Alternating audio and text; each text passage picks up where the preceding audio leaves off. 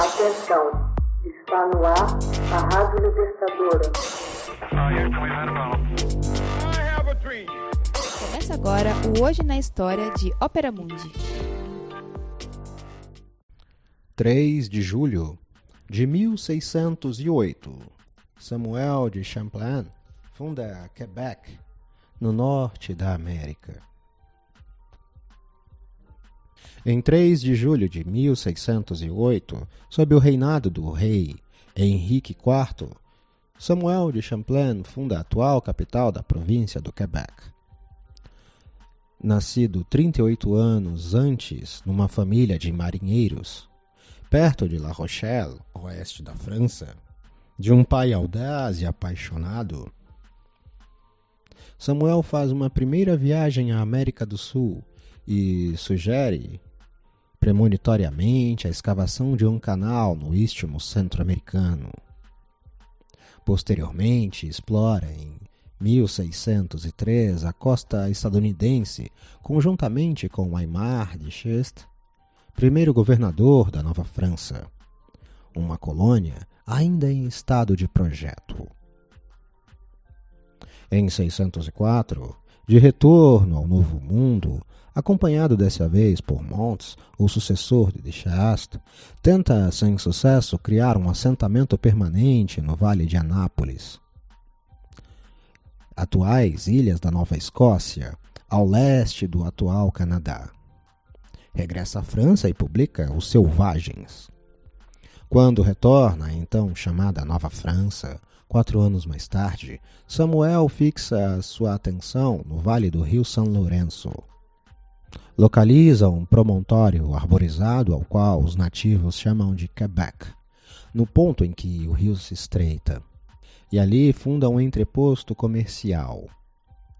Origem da atual capital administrativa da bela província. Situada no lugar onde se ergue atualmente a igreja de Nossa Senhora da Vitória, na cidade baixa, a abadia comportava três casas de madeira de dois pavimentos dispostos em forma de U em torno de um pátio fechado e uma loja de um andar erguida sob uma adega.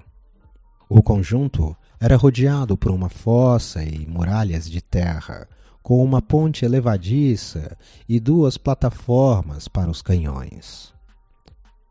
O assentamento contava de início com 28 homens. No entanto, desde o começo, surgiram atritos entre eles. Um certo Jean Duval, serralheiro de profissão, planeja, auxiliado por quatro cúmplices, assassinar Samuel enquanto dormia e vender a colônia aos espanhóis. Desmascarado, é enforcado e sua cabeça espetada na ponta de uma lança à guisa de advertência. Chega o inverno e com ele o escorbuto e a disenteria. A doença abate 16 dos 24 franceses que permaneciam em Quebec. Os sobreviventes, entre eles Samuel, são resgatados em 5 de junho de 1609 por uma equipe de socorro enviada por Pierre de Mons, tenente-general da Nova França. Como se não bastasse, Samuel se vê obrigado a se envolver nas guerras indígenas. Alia-se aos Hurons e aos Algonquinos contra os Iroquois. Num dado momento, se depara com 60 Hurons diante de 200 Iroquois. Aponta seu arcabuz e faz fogo sobre o inimigo. É a debandada.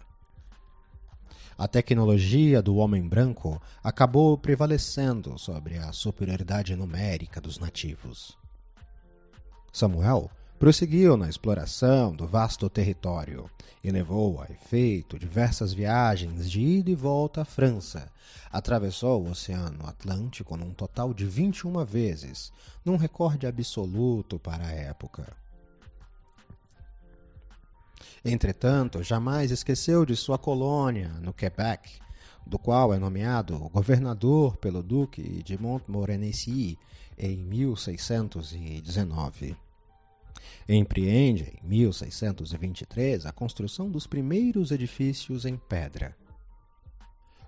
Os ingleses tomam o pequeno vilarejo em 19 de julho de 1629, mas o restituem à França três anos mais tarde, em virtude do Tratado de Saint-Germain-en-Laye.